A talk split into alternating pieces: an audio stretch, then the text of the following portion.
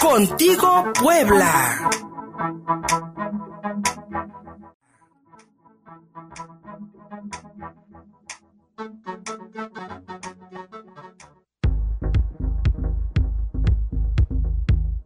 10 de la mañana con 18 minutos, seguimos contigo Puebla. El pésame del presidente Andrés Manuel López Obrador a las familias que murieron por COVID. No había escuchado el spot y pues vaya que me llamó mucho la atención. Y el pésame que México le está dando a la familia de Manuel el Loco Valdés, quien falleció y que pues bueno, son tendencia ahora en las redes sociales pues toda la familia, prácticamente don Ramón Tintán, incluso Cristian Castro, hijo de, el de Manuel El Loco Valdés y de Verónica Castro. Vaya, pues bueno, 89 años, yo creo que nada más mi generación se acuerda de él. Pasamos otras cosas, ya está la línea telefónica como cada viernes nuestro querido amigo Michel Chaín, economista, dándonos luz sobre estos temas y anuncios bastante duros por parte del Banco de México sobre una contracción grave de la economía que ya nos habías planteado en estos micrófonos, Michelle. Y algo que me llama mucho la atención de tu más reciente artículo es de que nuestro país, el Producto Interno Bruto de México, pues va a retroceder 10%, eh, el doble que en Estados Unidos y que en el mundo incluso. ¿Qué estamos haciendo mal, Michelle, en esta pandemia y sobre todo pues con la desaceleración económica que ya veníamos arrastrando? Buenos días. Miguel Luis Fernando, auditorio, ¿qué tal? Buenos días. Efectivamente, normalmente en todo lo que ha sido este año y el tema de la, desaceleración y la caída económica de México, normalmente el Banco de México había sido muy prudente, por llamar de alguna manera, en cuanto a sus pronósticos. Normalmente los, los que nos daban los datos más pesimistas eran las corredurías privadas, después venían los organismos internacionales y después de manera más moderada venían las que compartía Banco de México. En este momento, digamos que esta lógica acaba de cambiarse, porque mientras el Fondo Monetario Internacional no ha actualizado sus perspectivas y sigue manejando una caída para la economía mexicana del menos 11, del menos 10.5% para este año, mientras que para el resto del mundo sería del menos 5.5%, Banco de México acaba de hacer un planteamiento nuevo donde establece tres escenarios para la economía mexicana. Un escenario bueno, entre comillas, en el cual únicamente y únicamente, por favor, de verdad, es de, morirse de, la pena y de la tristeza, pero sería únicamente una caída del menos 8.8%, una recuperación, digamos que más o menos rápida, un escenario medio, donde tenemos una caída del menos 11.3%, y el peor de los escenarios, que es donde tenemos esta recuperación en forma de U extendida, donde la economía mexicana se estaría cayendo menos 12.8%. De tal manera que, ya cuando te lo dice el Banco Central, es que esto es algo que tenemos que tomar, digamos como parámetro, porque muchas de las variables financieras se van a empezar a mover en función de esos tres escenarios. Comparativamente, ¿qué significa caerte menos 12.8%? A ver, de entrada, es caerte el doble de lo que te caíste en la crisis del 94-95, es caerte el doble de lo que te caíste en la crisis del 2008-2009, y es prácticamente empatar la peor caída que se tiene registrada en toda la época moderna de México, que fue la caída que tuvimos en 1932 como consecuencia del crack de la crisis financiera internacional que se dio en 1929. Es decir, estamos entrando a territorio comanche en cuanto a crecimiento de la economía, donde, insisto, y lo decías muy bien, Miguel Luis Fernando, desde luego que el COVID es importante, desde luego que la sana distancia afectó, pero en el caso de México hay algo más que hace que el año pasado todos crecieron, nosotros no crecimos, y que este año, que los demás en promedio se van a caer al 5 o 6%, nosotros nos estamos cayendo al 12%. Y la respuesta es confianza. Es que no hemos sabido generar un entorno institucional donde los inversionistas, donde los actores privados sepan que se van a respetar sus derechos, sepan que si acuerdan algo, ese acuerdo se va a cumplir y sepan que se va a aplicar la ley pareja. Eso, me quiero ir Fernando, que se llama Estado de Derecho, es un prerequisito fundamental para que la gente quiera invertir y gracias a la inversión hay empleos, haya gasto, este, se mueva la demanda agregada y así es como se mueve el producto. Desafortunadamente, Nicolás Fernando, en esta lógica que el presidente alguna vez nos dijo de disociar el poder económico del poder político, que pudo verse una cosa maravillosa, donde tuviéramos una aplicación de, la justicia sin que estuviera influenciada por el impacto económico y que el Poder Judicial dejara de ser la subasta de impunidades que siempre ha sido, literalmente lo entendimos al revés en este país y lo que estamos haciendo es darle carta blanca al gobierno federal para que tome decisiones arbitrarias, como es el caso del aeropuerto o el caso de Constellation Brand, este, que pueda obligar a los privados a renegociar cosas que estaban pactadas, como es el caso de los ductos para CFE, o esta campaña absurda contra los privados que producen energía eléctrica vía luz del sol y vía el viento, que es una tecnología que todos los demás países del mundo están buscando incentivar para tener una generación mucho más sustentable de energía, y aquí literalmente los queremos quebrar para regresar a 1930 y hacer energía pues, vía este carbón e hidrocarburos. Entonces, cuando te pones a ver cómo se ven todas estas cosas con las que convivimos cada día en México, pues la verdad te das cuenta de que es un entorno donde no te gustaría poner la lana de tu cartera.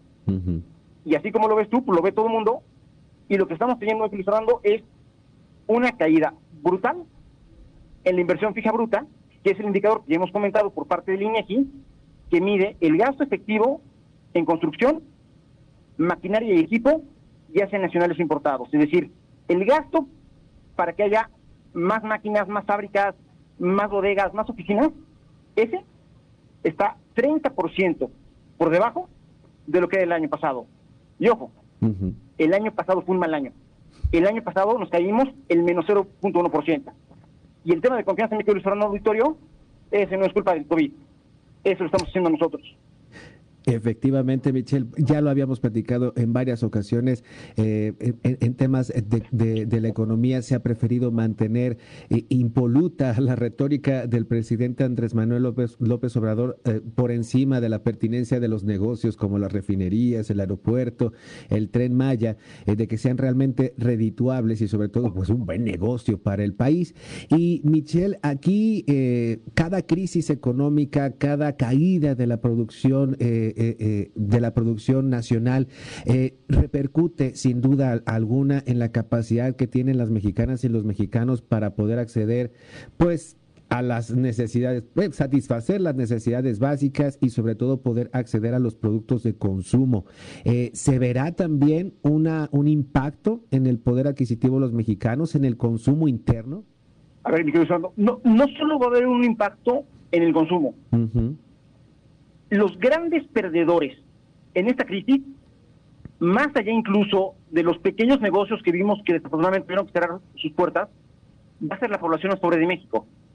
Acuérdate que en México medimos la pobreza en dos dimensiones. Uno es que tengas acceso a los seis eh, sociales básicos y el otro es que puedas tener vía ingreso acceso a la canasta básica y a la canasta básica alimentaria.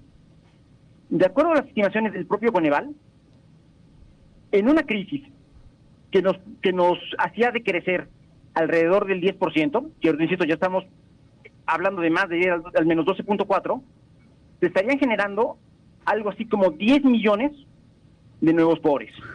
Para ponerlo de manera gráfica, 10 millones de nuevos pobres son 10 millones de mexicanas y de mexicanos que no les alcanza para la canasta básica que cuesta algo así como 1.600 pesos al mes. Entonces, gente que no está teniendo 1.600 pesos al mes para poder comprar lo mínimo para tener un consumo calórico necesario para poder trabajar. Y si hablamos de pobreza extrema, es que no les alcanza para la canasta básica alimentaria, que cuesta 1.100 pesos al mes por persona, y ni siquiera estamos generando las condiciones para que puedan generar ese ingreso. Michelle Chaín, y ahora que hablábamos de la retórica presidencial, 10 millones de pobres sumados en este sexenio, bueno, por lo menos en esta crisis por la pandemia, eh, vaya que no va a pegar bien en cuanto a los niveles de aceptación del presidente, pero como bien dices, en esta 4T todo parece incierto y, y sobre todo pues sacado de una de la fantasía más este, espeluznante que podamos imaginar. y donde, y donde de repente hay cosas que me cuesta mucho trabajo entender. Sí el fin de semana teníamos al presidente nuevamente queriendo explicar la recuperación económica a través de los empleos en el IMSS, que nadie nunca ha tratado de explicar una recuperación o una caída nada más por eso. Digamos que hay muchas más variables, donde la más importante es el, producto. Pero lo que me dejó frío fue que el presidente dijo con aplomo y seguridad que a diferencia de otros países en el mundo, México no se ha endeudado. En ese momento, mi querido Fernando, está trabajando ahí en tu casa. En la pantalla tenía la página del, del Banco Mundial, justo donde dice que de 2019 a 2020, es decir, con esta administración, México ha contratado cinco créditos con el Banco Mundial. Entonces tenemos un presidente terriblemente mal informado o un presidente que no está viendo la cara o que nos quiere malinformar, que nos quiere, que nos quiere dar, que nos quiere dar otros datos para que entonces no nos fijemos en, en la cruda realidad de los números que nos están advirtiendo, pues malas, malas, malas noticias para los mexicanos y sobre todo pues una pérdida de la calidad de vida, una pérdida en cuanto a su capacidad para satisfacer, decíamos hace rato, sus necesidades más prioritarias como la alimentación, el vestido, el calzado, la vivienda, en fin. Michelle Fernando, ¿Sí? es literalmente darte un balazo en el pie. Claro. Si el problema que tiene el país es, un, es una crisis de confianza, es decir, que no estamos generando generar confianza entre la comunidad internacional y local de inversionistas, salir a decir algo que es tan fácilmente comprobable que no es cierto, lo único que hace es abonar la desconfianza. Claro. ¿Quién va a querer invertir con un socio que hasta en cosas tontas te dice mentiras? Exactamente, exactamente. No hay confianza. Y pues bueno, lo peor que puede pasarle también a este gobierno es que pierda la confianza de la gran mayoría de los mexicanos. Ahí sí tendríamos otro escenario que no hemos visto por lo menos desde el 2018. Michelle Chaín, muchísimas gracias amigo. Para quienes te escucharon, quieran seguirte en redes sociales, quieran leer tus artículos en otros medios, ¿cuáles son las vías, amigo? Con todo gusto, Miquel Luis Fernando. Este, Twitter, como siempre, arroba Michelle Chaín, todo junto en minúsculas, y Facebook tanto la página personal como la fanpage, también como Michelle Chaín. Y desde luego, dame chance y en un ratito más estaremos reposteando contenido de Contigo Puebla. Muchísimas gracias, Michelle. Nos encontramos la semana que entra. Gracias. Buen fin de semana a todos. Cuídate. Gracias. Un abrazo. 10 con 30, pausa y seguimos Contigo Puebla.